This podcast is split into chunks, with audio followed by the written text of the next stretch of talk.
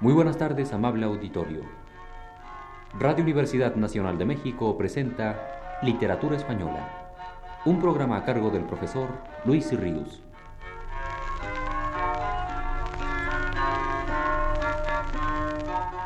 El profesor Luis Ríos nos dice en su último texto, Es El Lazarillo de Tormes, la primera novela picaresca de nuestra literatura, en la que, por cierto, aún no aparece la palabra pícaro, la cual se emplea por primera vez en la farsa custodia de Bartolomé Palau, escrita entre 1554 y 1557. Del éxito inmediato y enorme difusión que el Lazarillo tuvo, es testimonio evidente el que en el mismo año de su aparición, 1554, se hicieran tres ediciones, en Burgos, Alcalá y Amberes. La novela apareció anónima y aún sigue siéndolo.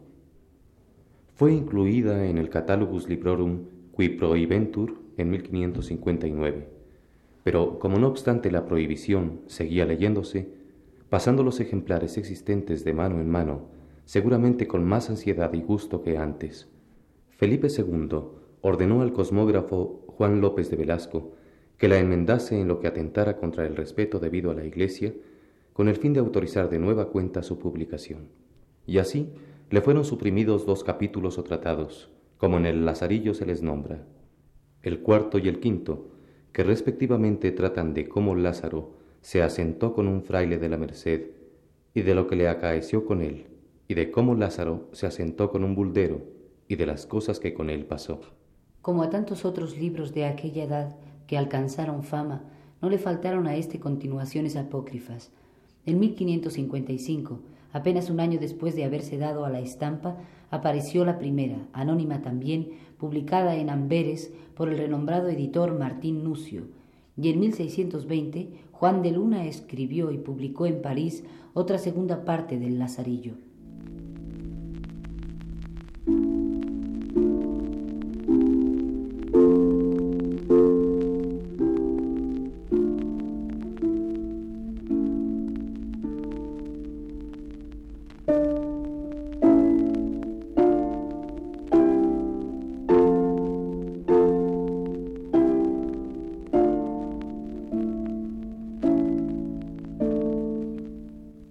Consta esta brevísima novela de siete capítulos o tratados y un prólogo. De aquellos es notoria la diferencia que existe entre los tres primeros y los otros cuatro por lo que respecta a su desarrollo y extensión, siendo estos últimos o simples esquemas que ocupan unos cuantos renglones, tratados cuarto y sexto, o capítulos en los que el autor no consigue crear personajes tan cumplidos como el mendigo ciego, el clérigo y el escudero, ni situaciones tan variadas como las que incluyen los tres primeros capítulos. Con todo, esto no quiere decir necesariamente, y me refiero ahora en particular al Tratado Séptimo, el último del libro, que la importancia de los tres primeros capítulos sobrepuje la del resto de la obra.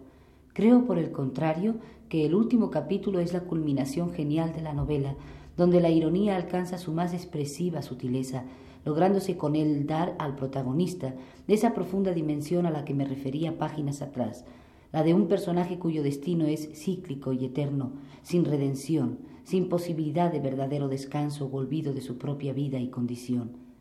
Este tratado final, en el que aparentemente Lázaro ya ha logrado un buen pasar, una vida estable y segura, viene a dar pie a la imaginación del lector para que en él vea el principio de un nuevo ciclo de desventuras vividas por Lázaro que ya su creador no nos narrará, que ya el pícaro habrá de vivirlas en soledad absoluta, sin que el mundo se entere de ellas.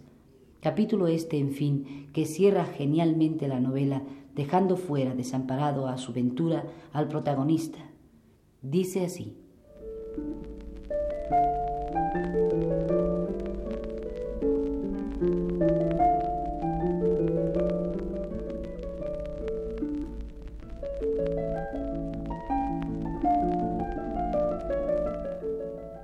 Cómo Lázaro se asentó con un alguacil y de lo que le acaeció con él. Despedido del capellán, asenté por hombre de justicia con un alguacil, mas muy poco viví con él por parecerme oficio peligroso. mayormente que una noche nos corrieron a mí y a mi amo a pedradas y a palos unos retraídos, y a mi amo que esperó trataron mal, mas a mí no me alcanzaron. Con esto renegué del trato. Y pensando en qué modo de vivir haría mi asiento, por tener descanso y ganar algo para la vejez, quiso Dios alumbrarme y ponerme en camino y manera provechosa. Y con favor que tuve de amigos y señores, todos mis trabajos y fatigas hasta entonces pasados fueron pagados con alcanzar lo que procuré, que fue un oficio real, viendo que no hay nadie que medre sino los que lo tienen, en el cual el día de hoy vivo y resido a servicio de Dios y de vuestra merced. Y es que tengo cargo de pregonar los vinos que en esta ciudad se venden, y en almonedas y cosas perdidas, acompañar los que padecen persecuciones por justicia y declarar a voces sus delitos. Pregonero hablando en buen romance. En el cual oficio, un día que ahorcábamos un apañador en Toledo, y llevaba una buena soga de esparto, conocí y caí en la cuenta de la sentencia que aquel mi ciego amo había dicho en Escalona, y me arrepentí del mal pago que le di por lo mucho que me enseñó, que después de Dios Él me dio industria para llegar al estado que ahora estoy. Hame sucedido también, yo la he usado tan fácilmente que casi todas las cosas que al oficio tocan se pasan por mi mano, tanto que en toda la ciudad el que ha de echar vino a vender o algo, si Lázaro de Tormes no entiende en ello, hacen cuenta de no sacar provecho.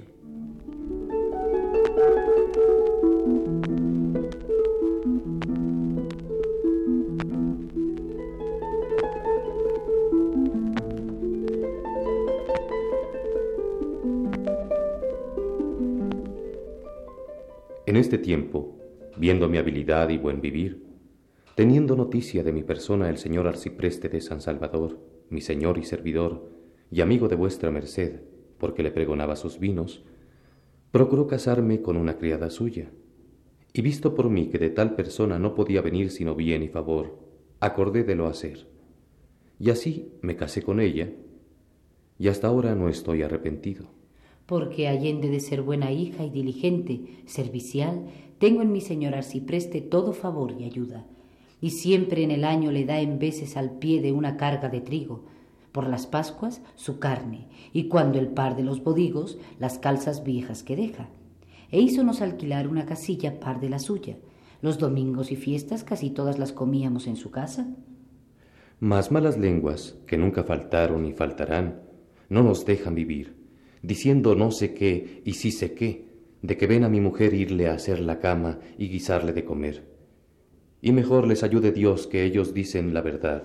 Aunque en este tiempo siempre he tenido alguna sospechuela y ha habido algunas malas cenas por esperarla algunas noches hasta las laudes, y aún más se me ha venido a la memoria lo que a mi amo el ciego me dijo en Escalona estando asido del cuerno, aunque de verdad siempre pienso que el diablo me lo trae a la memoria por hacerme mal casado y no le aprovecha. Porque allende de no ser ella mujer que se pague de estas burlas, mi señor me ha prometido lo que pienso cumplirá. Que él me habló un día muy largo delante de ella y me dijo, Lázaro de Tormes, quien ha de mirar a dichos de malas lenguas, nunca medrará. Digo esto porque no me maravillaría que alguno, viendo entrar en mi casa a tu mujer y salir de ella, ella entra muy a tu honra y suya, y esto te lo prometo. Por tanto, no mires a lo que pueden decir, sino a lo que te toca, digo a tu provecho. Señor, le dije, yo determiné de arrimarme a los buenos. Verdad es que algunos de mis amigos me han dicho algo de eso, y aún por más de tres veces me han certificado que antes que conmigo casarse había parido tres veces, hablando con reverencia de vuestra merced, porque está ella delante. Entonces mi mujer echó juramento sobre sí, que yo pensé la casa se hundiera con nosotros. Y después tomóse a llorar y a echar maldiciones sobre quien conmigo la había casado, en tal manera que quisiera ser muerto antes que se me hubiera soltado aquella palabra de la boca. Mas yo de un cabo y mi señor de otro, tanto le dijimos y otorgamos que cesó su llanto, con juramento que le hice de nunca más en vida mentarle nada de aquello y que yo holgaba y había por bien de que ella entrase y saliese, de noche y de días, pues estaba bien seguro de su bondad. Y así quedamos todos tres bien conformes.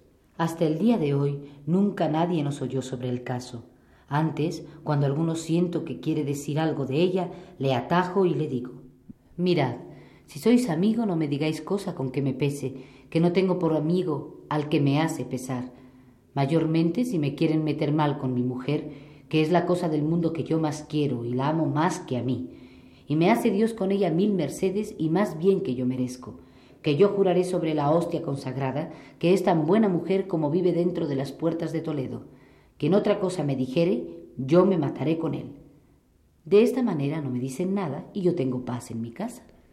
Esto fue el mismo año que nuestro victorioso emperador, en esta insigne ciudad de Toledo, entró y tuvo en ella cortes, y se hicieron grandes regocijos, como vuestra merced habrá oído.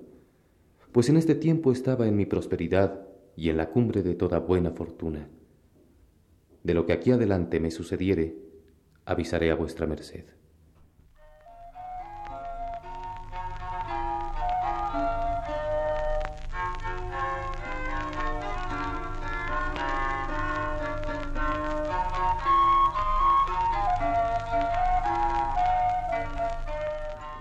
Radio Universidad Nacional de México presentó Literatura Española, un programa a cargo del profesor Luis Ríos.